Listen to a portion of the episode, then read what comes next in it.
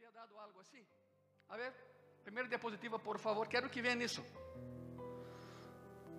É necessário que hagamos uma teologia da Navidad. Muita emoção, efusividade, regalos, comida, árbol, adornos, pero ¿por que hacemos o que hacemos? Teologia de la Navidad. A palavra teologia significa estudio e conhecimento de Deus. De hecho, essa não era a predicação de hoje, era outra. Pero Deus me dijo, não, essa não. E me deu essa que vamos a ver. E sim, é, é emocionante ver o que, o que Cristo deixou para venir. A teologia da Navidad. Ponga muita atenção, por favor, Igreja Graça e Paz e pessoas que nos veem por internet. Ano tras ano. E vou falar de maneira muito personal. Ano tras ano. Acercando-se a essa fecha tão hermosa, tão maravilhosa. Me surpreendem o que eu chamo as paradojas de la. As paradojas de la. Por exemplo, o cristianismo que professa vida e do outro lado uma espécie de mentalidade fatalista e pessimista. Te darei um dado que quizás não sepas ou quizás sim. ¿Sabe qual é a época do ano onde mais sucedem suicídios em la Navidad? Como pode ser isso? Essa é a paradoja. Cristianismo que professa vida e uma mentalidade pessimista e fatalista e depressiva. A humildade e a pobreza do estábulo, confundido com a riqueza e a indulgência del egoísmo consumista. La tranquilidad de Belén con el ruido de los centros comerciales, de los centros comerciales.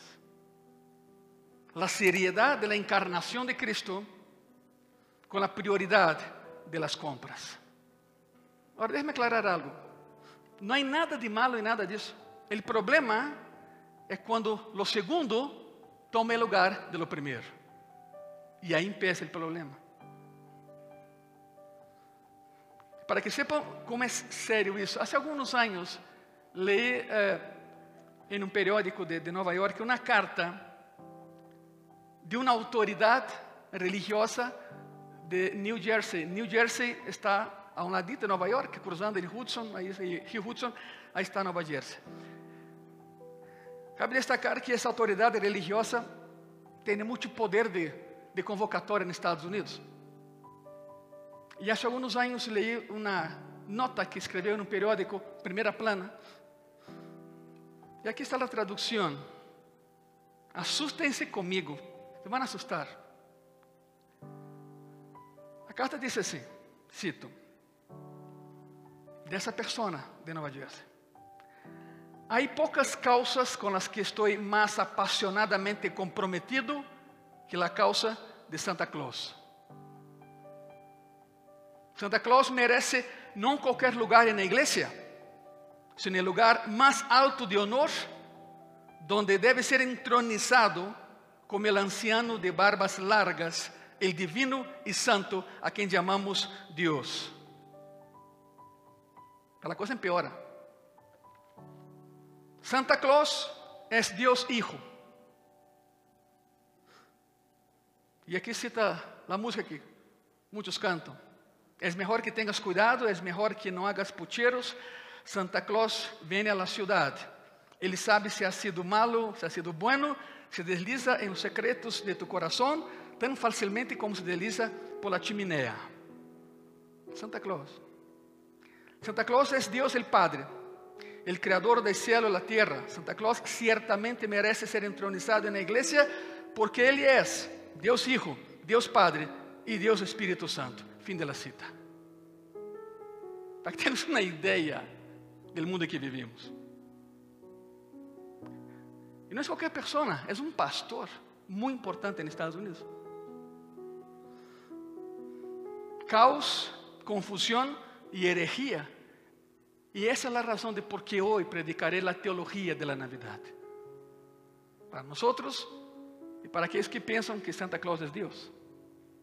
Porque hay muchos que lo hacen. ¿Quién nos va a guiar en esa enseñanza? Pablo. ¿Quién mejor que Pablo? El apóstol Pablo.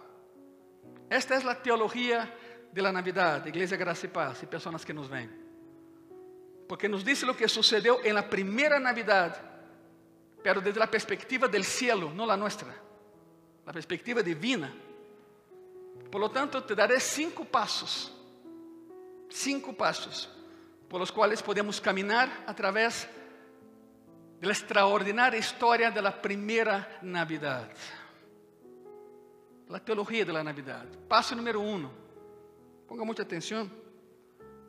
Número uno.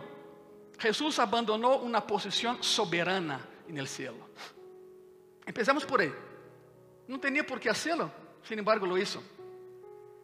Número uno, Jesús abandonó una posición soberana en el cielo. Filipenses capítulo 2, versículo 5, versículo 6. Haya pues en vosotros este sentir que hubo también en Cristo Jesús, el cual, mire eso, siendo en forma de quién? De Dios. Una frase muy sencilla, pero muy compleja, muy profunda. El cual, siendo en forma de Dios, no estimó el ser igual a Dios como cosa a que aferrarse. Vemos su persona, su naturaleza, su carácter, sus atributos en la eternidad antes de que naciera en Belén. É uma palavra, suposição soberana. Dice el versículo 6 que ele existia em forma de Deus. É o que diz aí. Em forma de Deus. Pero que não considerava a igualdade com Deus como algo que devia estar aí aferrado todo o tempo. Você pode imaginar o dia em que Jesus disse a los ángeles: Vou à terra, vou a salvá-los. Quizá algum ángel, os ángeles não entendem a perspectiva da sangre, porque a sangre não foi derramada por eles. Cristo não foi a la cruz por os ángeles, sino por nós. E quizá em mais de uma ocasião, nesses três anos e meio que passou aqui, os ángeles quiseram intervenir a resgatá-lo. Não era o propósito, não era assim. Mi pastor em Brasil, que já faleceu, está com o Senhor. Mi pastor em Brasil dizia sempre, Angelo, ¿sabe qual é a igreja que os ángeles visitam? Qual, pastor? A igreja que predica a sangre de Jesucristo derramada em la cruz. Sem shows, sem espetáculo. E perguntei, por que, pastor, visitam a igreja que habla de la sangre? Me dijo, porque querem aprender sobre a sangre. Não sabem sobre a sangre. Porque não foi por eles foi por ti, foi por mim. Estão aqui, verdade? Literalmente, literalmente se lê eh, dessa maneira esse passagem. Ele, sendo em forma de Deus, el ser denota a natureza essencial da persona. Eres como eres. Lo que é verdadeiro acerca de ti, acerca de Ele. Isso é el ser. Igreja, aqui é onde empezamos a dimensionar lo que verdadeiramente aconteceu na primeira Navidad. E todo tem que ver com Jesucristo. Sua decisão de venir a resgatar-nos. O preço foi sua morte e morte de cruz. A frase sendo em forma de Deus se resume em uma sola palavra em grego, morfé. Isso é o que está em grego, su original, morfé. E se refere a las características qualidades e atributos de alguém, de uma pessoa muito especial. O idioma espanhol e qualquer outro idioma latino não captura a totalidade dessa palavra porque tem uma, uma conotação de algo exterior, com forma exterior, algo que se pode cambiar, algo que pode ser alterado, mas isso não é o que significa morfé. Essa não é a sua, sua conotação inicial ni total. Significa las características o atributos esenciales y permanentes que pertenecen a una persona. Así que comenzamos entonces con el hecho de que Jesucristo es Dios. Simplemente Ele é Deus e se hizo homem um dia. Regressemos ao versículo 6, por favor. Não estimou el ser igual a Deus como coisa a que aferrar-se, escrevia Pablo a los filipenses. Tener igualdade com Deus não era algo a que ele se aferrara, dizendo: Eu, eu daqui não me barro, eu estou cômodo aqui, já que se perdam eles. Não isso tal coisa. A plenitude dessa igualdade com Deus se descreve em Juan, com, uma, com duas palavras em, em grego. Proston teon significa cara a cara, igual. Igual. Está falando de igualdade absoluta e plenitude absoluta. Para aqueles que pensam que, que Cristo não é Deus, que simplesmente foi enviado à terra, não, não, não, não, sim é Deus, é o que estamos vendo. Deixou de ser Deus? Não, nunca deixou de ser Deus. Se despojou de algo, é o que vamos a ver. Possuía igualdade com Deus, mas estava disposto a deixá-la ir, aún sendo Deus mesmo.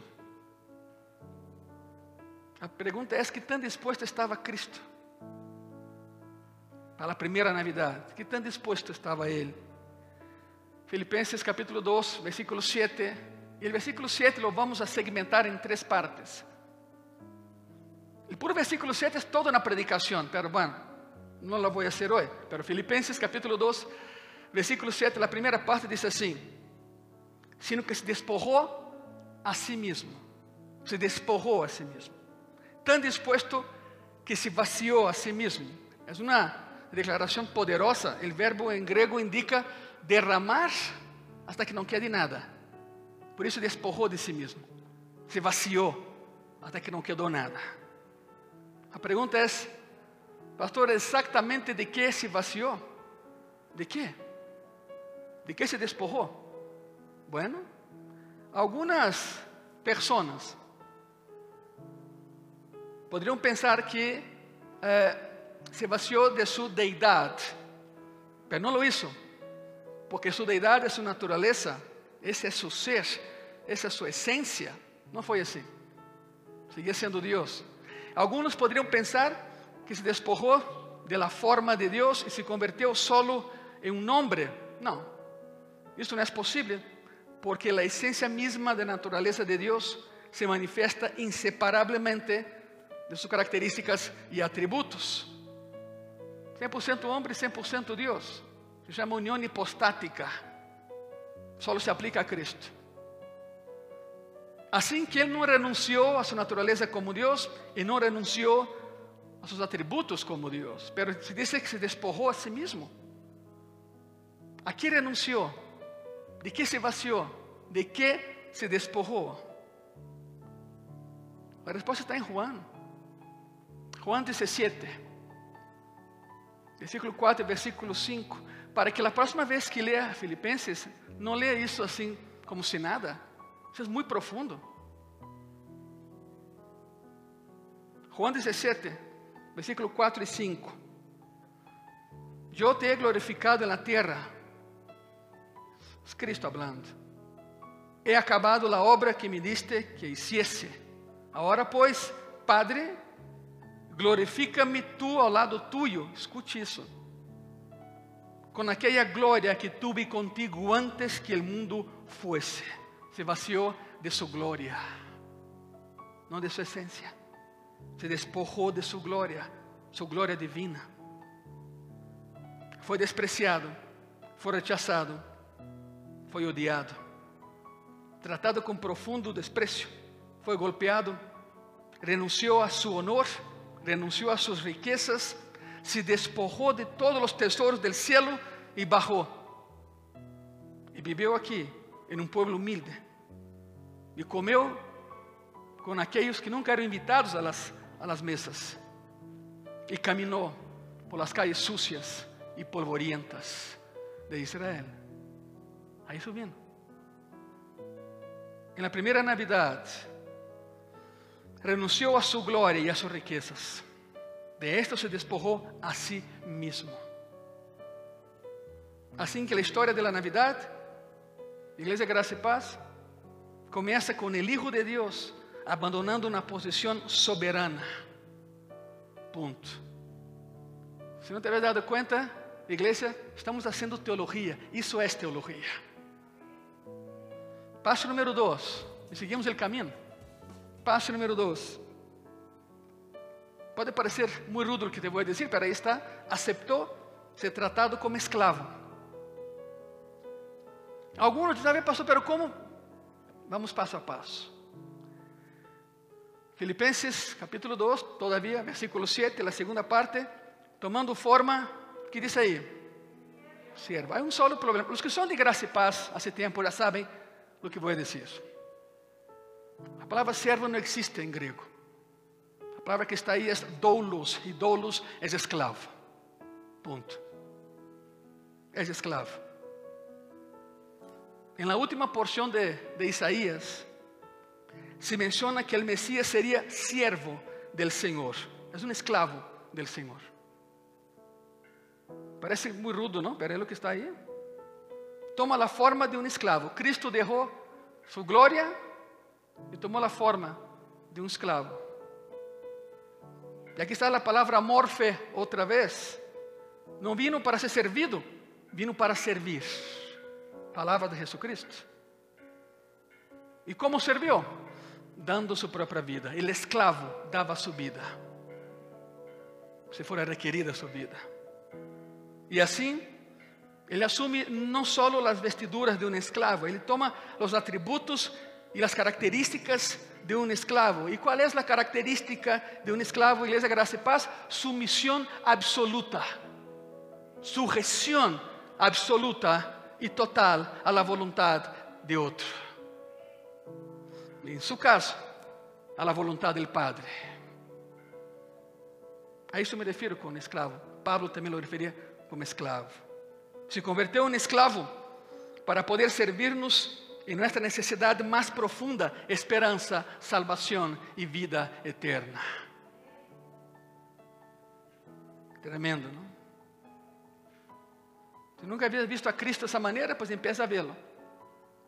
A Navidade ganhará outro sentido para ti depois de hoje. Teologia da Navidade. Estamos fazendo teologia enquanto caminhamos abandonou uma posição soberana, aceitou um lugar como esclavo, ele que cumpre a vontade de outra pessoa. Passo número 3, e aqui entramos nós nessa equação, nessa teologia. Número 3, se associou com pecadores. Com pecadores.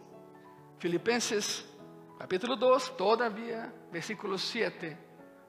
A última parte diz assim: hecho semejante a los hombres. A pergunta é: semejante como? De que maneira? Em todo, incluindo nascimento e morte. Nasceu como homem e morreu como homem. Seguramente havia muitas maneiras de servir a Deus. É mais, Deus poderia haver desenhado a salvação para que fuera realizada por ángeles.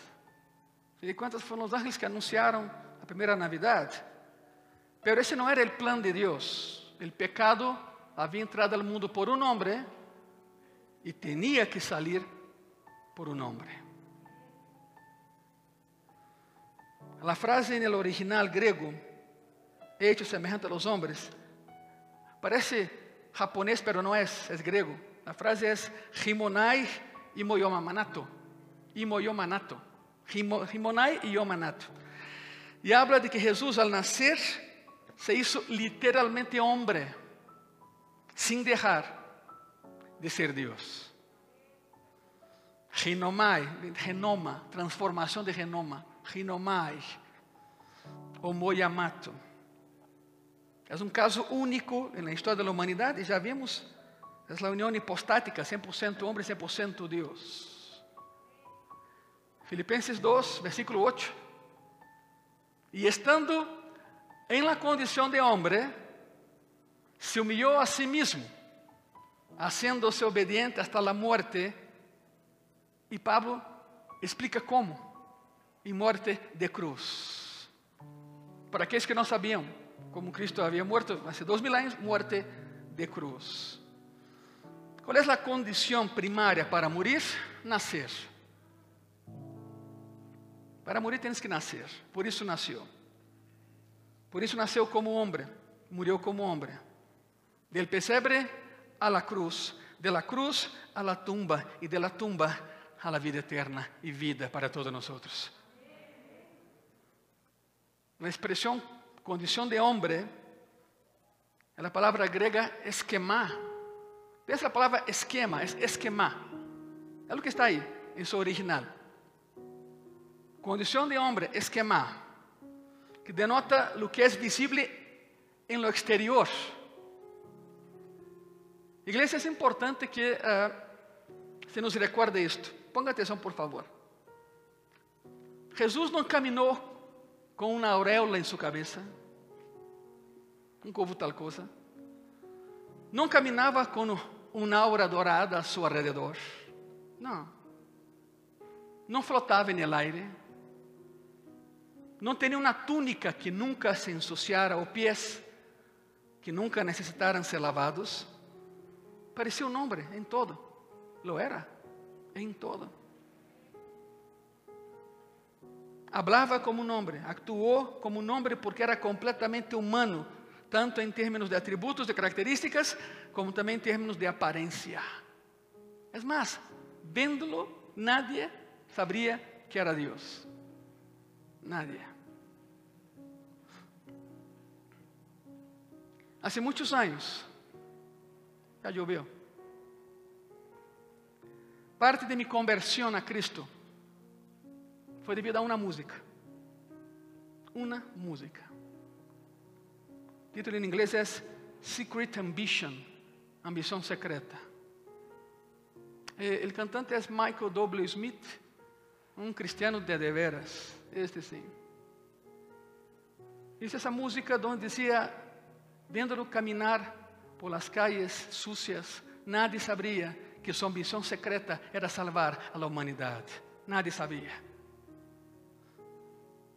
A pessoa que me evangelizou, todos os dias me colocava essa música e havia um videoclipe. Podem buscar em YouTube, aí está. Secret Ambition, com Michael W. Smith. É fantástico. Me impactou. As imagens, a letra, por sobre todo, verdade? Incrível. Nadie sabia que ele era Deus simplesmente al mirarlo. Nadie sabia. Não se destacou entre a multitud como, como, como vemos em pinturas medievales. Se vês uma pintura de Caravaggio, por exemplo, siglo XV, siglo XIV mais bem, vês a Cristo caminhando um resplandor alrededor e toda a multitud abrindo passo. Isso nunca, isso nunca houve Ele caminhava em meio de todos, nadie sabia, mirándolo, que era Deus. Experimentou as coisas que os seres humanos experimentam. Por exemplo, os seres humanos haviam venido a este mundo a través de um processo natural del vientre de uma madre, ele também lo havia hecho. Assim nasceu. Assim nasceu. Haviam cambiado a lo largo de sua vida de ser um bebê a ser um adulto, ele também lo cambiou, ele também cambiou, ele também lo havia hecho. Tinham hermanos e hermanas, ele também los tuvo. Hermanos e hermanas, não primos, não, não, não, a palavra aí são hermanos, hijos de José e Maria. Aprenderam um ofício, ele também lo hizo. De hecho, durante 30 anos, durante 30 anos, exerceu seu ofício em um pequeno pueblo chamado Nazaré, trabalhando en el negocio familiar con su padre, que era carpintero. Y nadie sabía quién era él. José y María, sí, obvio. No se podía decir, nada más mirándolo, caminando por calle. ¿Tuvo hambre? Claro que tuvo hambre. ¿Tuvo sed? Por supuesto que tuvo sed. ¿Se a la cama por la noche y dormió? Por supuesto, se a la cama en la noche a dormir. E sabemos que em um momento de seu ministério estava tão cansado, pero tão cansado que se dormiu em um barco em meio de uma tempestade. Se cansava. Condição de homem, segundo Filipenses 2, 8. Em um pesebre insignificante, em um lugar insignificante, em um pueblo insignificante. Criado em uma humilde cabanha, uma madre humilde, um padre carpinteiro, comerciante. E incluso quando começou seu ministério, nadie sabia quem era ele. Juan, seu primo, teve que señalarlo e dizer: He aqui o Cordeiro de Deus que quita o pecado do mundo. A ele seguir. Foi necessário que Juan lo señalara. Se não for assim, esse dia passaria a las orillas del Jordão e se iria.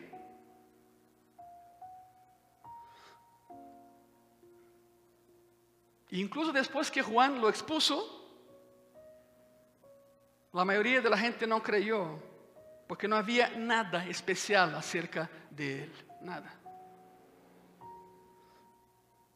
Estamos siguiendo los pasos de la teología de la Navidad, acuérdense. Abandonó su posición soberana, aceptó un lugar como un esclavo, se asoció con un pueblo pecador, nosotros. Número cuatro, paso número cuatro nessa teología. Jesús nunca foi egoísta, jamás. Jesus nunca foi egoísta.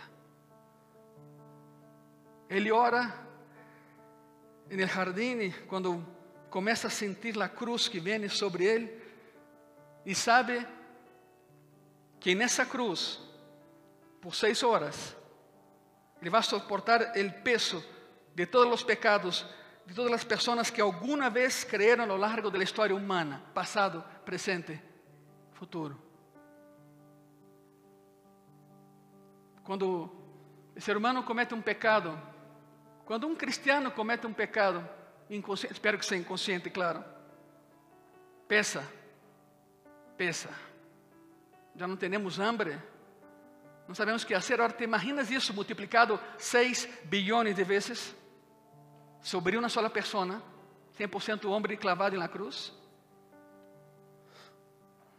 Vai suportar uma quantidade infinita de pecado em poucas horas. Vai sentir a ira de Deus como nunca poderíamos compreender. E quizá alguém hace uma pergunta: como pudo Jesus, em umas poucas horas, absorver todo o castigo por todos os pecados de todas as pessoas que alguma vez creyeron na história do mundo? Como foi possível isso? Como pudo receber toda essa ira santa em tão pouco tempo? Bueno, porque ele é uma pessoa infinita e, por lo tanto, sua capacidade de perdonar também é infinita, assim como seu amor. A humanidade aparece em Getsemane quando ele disse: Padre, deixa que essa copa passe de mim. Sin embargo, não se haga minha vontade, sino a tua. Sempre que se menciona a copa, é a copa de la ira de Deus. Não tinha medo de ir à cruz. Não, não, não, não, não. Não era isso. Simplesmente não queria passar pelo que passou. Ele sabia que era necessário. Padre, aleja de mim essa copa que eu não la tome, pero não sei minha vontade, sino a tua. Se humilhou a si mesmo. Al princípio de sua vida, se humilhou em Nazaré. É mais, ele foi rechazado antes mesmo de nascer.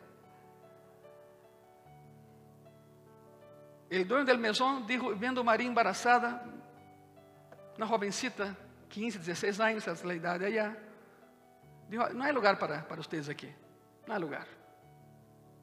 Bueno, havia um lugar, havia a própria habitação do dueño del mesón, verdade? Vendo a uma adolescente embarazada para dar a luz. Busquem aí na cueva, tem que haver um lugar aí, no estábulo, na cueva. E assim foi. E assim foi. Al princípio de sua vida se humilhou em Nazaré. Nadie sabia quem era ele. E aí estava ele quando era um ninho pequeno e seu padre provavelmente lhe havia ensinado como fazer um jugo para alguns bois de algum granjeiro local. Era carpinteiro. Seu padre provavelmente lhe ensinou como fazer uma mesa para a casa de outra pessoa. Porque sillas usavam, Pero mesa sim. Muito bajita, pero bueno, mesa. ¿Te imaginas esse, esse ninho aprendendo a hacer mesas, camas, muebles? Com essas manos hizo el universo. E José lo sabia. Increíble. E ele foi que hizo o universo, pero nadie lo sabia. Lavou os pés a seus discípulos, e é aquele a cujos pés se inclinam todos os ángeles del cielo e todos os infiernos, todos os demônios del infierno. E lavou os pés de seus discípulos. E nadie se inclinava ante sua presença. Nem seus discípulos lo hacían. Vino a este mundo e se hizo Navidad. Pero no solo se humilló a sí mismo para venir a este mundo, se humilló hasta la muerte. A lo sumo se humilló hasta la muerte. Y la peor muerte posible, la muerte insoportable en la cruz. Un historiador romano escribió una frase sobre la crucifixión, había visto tantas, y dijo eso, cualquiera que murió en una cruz murió mil muertes. Bueno, Cristo murió seis billones de muertes. Quero ler-te algo que a mim me, me comoveu. Agostinho de Hipona foi o primeiro filósofo da igreja, século IV. E quero ler-te algo sobre a encarnação de Cristo, sobre a primeira Navidad, a encarnação de Cristo. Agostinho escreveu isso. El hacedor del hombre se hizo hombre para que él, el gobernante de las estrellas, no brillara. Miren eso. Para que él, el pan, tuviera hambre. Para que él, la fuente, tuviera sed. Para que él, la luz, durmiera. Para que él, el camino, se cansara del viaje. Para que él, la verdad, pueda ser acusado por falsos testigos, para que Él, el juez de los vivos y los muertos, pueda ser llevado a un juicio por un juez mortal y corrupto, para que Él, la justicia misma, pueda ser condenado por los injustos, para que Él, la disciplina misma, pueda ser azotado con látigos, para que Él, el fundamento, pueda ser suspendido en una cruz. Para que Él, el coraje personificado, se debilitara, para que Él, la seguridad, fuera herido, y para que Él, la vida misma, muriera.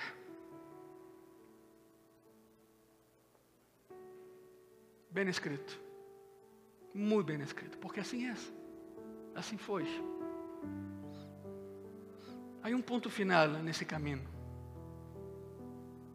Cristo abandonou na posição soberana,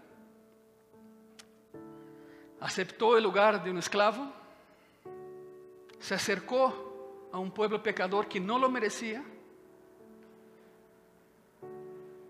adoptou uma postura não egoísta, e o último passo, número 5, foi exaltado. O resultado é este foi exaltado. Filipenses capítulo 2, versículo 9 al versículo 11, iglesia. Por lo cual Deus também le exaltou hasta lo sumo. E lhe deu um nome que é sobre todo nome. Para que em nome de Jesus se doble toda rodilla de los que están en los cielos y en la tierra y debajo de la tierra. Y toda lengua confiese que Jesucristo es el Señor, para gloria de Dios Padre.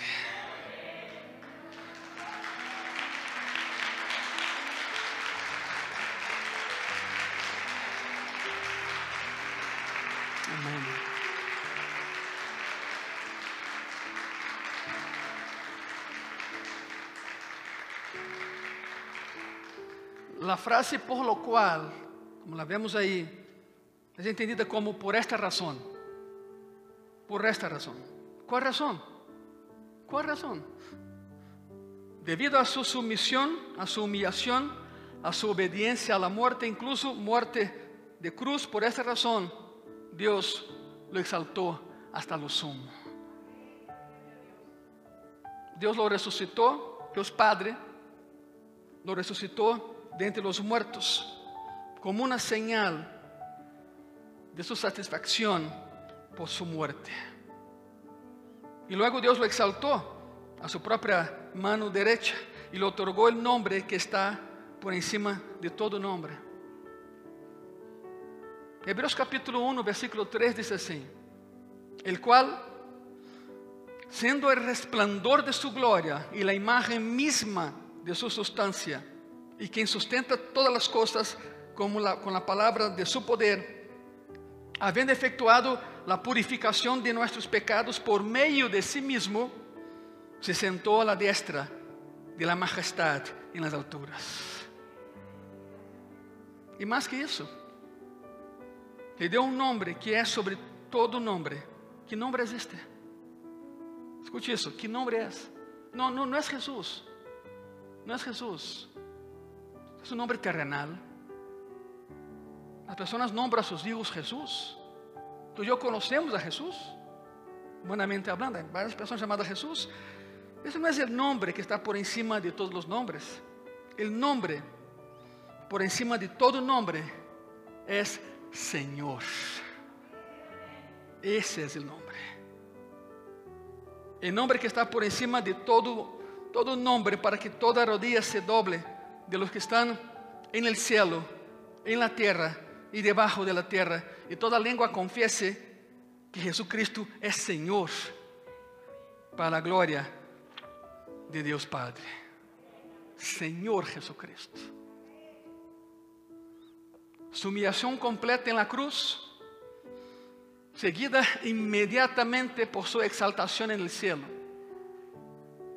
Resucitado de entre los muertos, levantado a la diestra de Dios, restaurado a toda gloria, todo honor. Él logró nuestra redención y por eso Dios lo exaltó. Dice el versículo 10 que toda rodilla se doblará ante Él. Ya sea que lo confiesen en el cielo, ya sea que lo confiesen en la tierra, o ya sea que lo confiesen en el infierno. Aclaro algo, no pienses ni por un segundo que la gente en el infierno no sabe que Cristo es Señor, sí sabe. Por eso es doble sufrimiento allá. Él es el Señor en el infierno también, y lo saben. Los demonios lo saben. El infierno se define como el terrible sufrimiento infligido a personas que, escuche eso, para aquellos que dicen, no, o sea, ¿cómo, cómo que, que, Dios envía algo al, a alguien al infierno? No, Dios no envía nada al infierno. Las personas van allá por su propia cuenta. Escuche eso.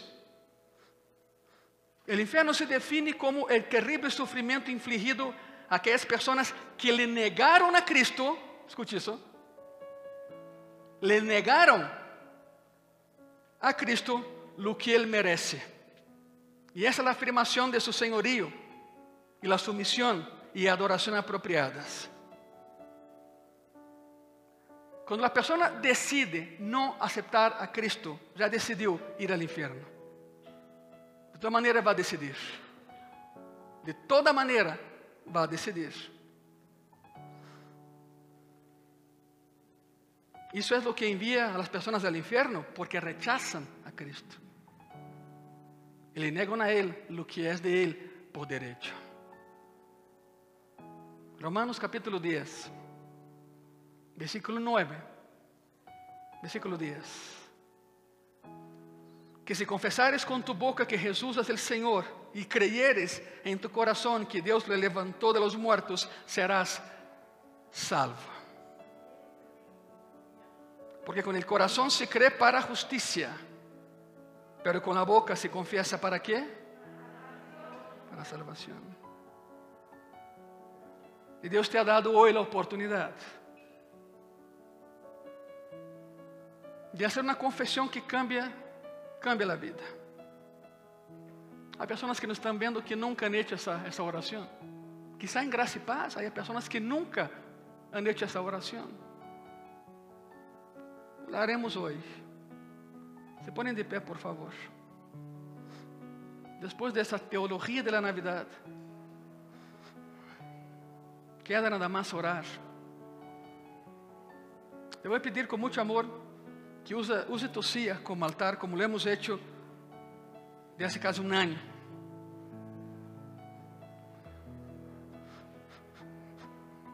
E vou pedir a cabina, não corte a transmissão, não la cortes, deixa aí. Tu que me estás vendo, eu te invito a que passes esse ano uma Navidad diferente, conhecendo verdadeiramente a verdadeira Navidad. Lo que acabamos de ler em Romanos é a clave. Se confessares com tu boca que eres que Jesús es Señor y crees en tu corazón, serás salvo. Serás salvo. Por lo tanto, te pido a los que están en gracia y paz también cerren sus ojos. Y la pregunta es, ¿quieres ir al cielo? Ok. La palabra menciona que aquellos que aceptan a Jesús como Señor y Salvador, a estos, Dios les da la potestad el privilegio, la autoridad de ser hechos hijos de Dios. Y como hijos de Dios, iremos al cielo para estar con Dios. No todos son hijos de Dios, lo dice la Biblia, no yo, la Biblia. Sea Biblia católica o evangélica, dice lo mismo. Te han engañado por mucho tiempo cuando te dicen, eres un hijo de Dios. No, no, no. Si nunca has aceptado a Jesús como Señor y Salvador, no eres un hijo de Dios, no eres una hija de Dios, eres una creación de Dios nada más. Dios te ama, claro que te ama, pero es tu decisión, no la de Él. Él decidió salvarte. Tu decisión es aceptarlo o rechazarlo. Y de tu decisión depende tu vida y la eternidad. Por lo tanto, aquí en Gracia y Paz, el auditorio, los que están allá afuera, los que me están viendo, si nunca has aceptado a Jesús en tu corazón, yo te invito a que lo hagas hoy.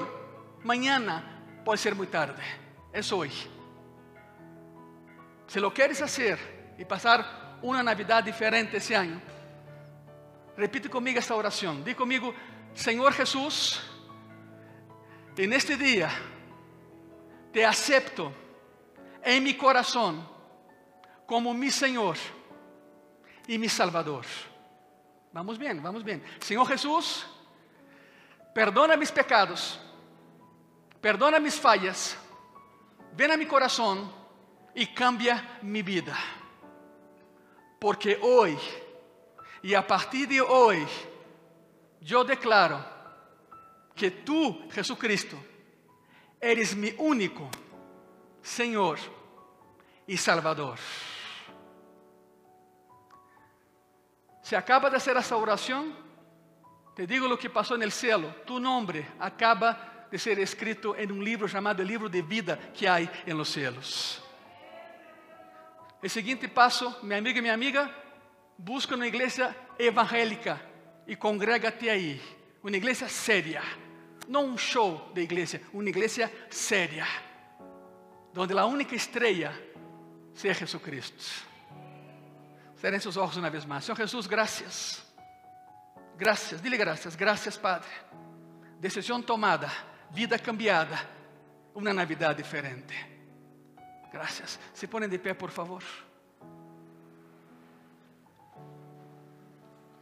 Se ponem de pé, por favor. E assim como estão de pé, dê um aplauso ao Senhor Jesucristo a nuestro Señor Jesucristo.